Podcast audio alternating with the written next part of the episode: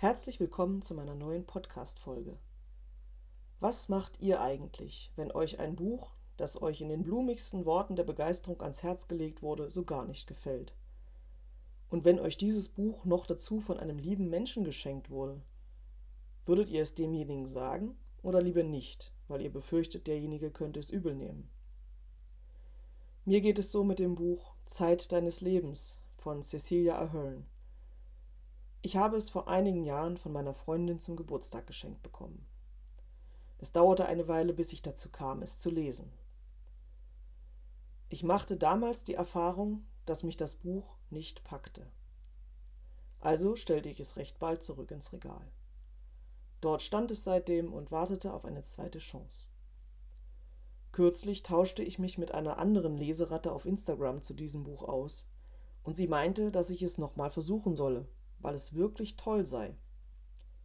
Gesagt, getan, ich habe es wieder hervorgeholt und angefangen, es zu lesen.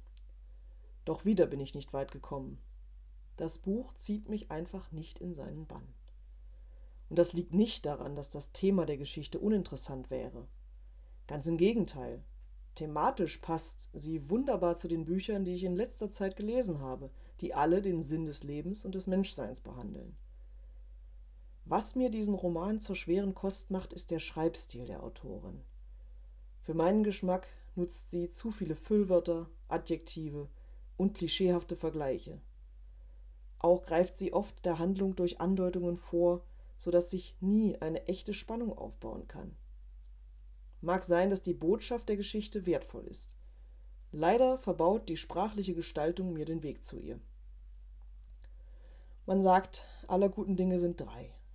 Vielleicht versuche ich es irgendwann nochmal, das Buch bis zum Ende durchzulesen. Vielleicht fällt dann mein Gesamturteil besser aus. Bis dahin lese ich lieber ein paar Bücher, die mir besser gefallen. Davon werdet ihr dann in den nächsten Folgen hören. Ich freue mich auf euch. Bis bald.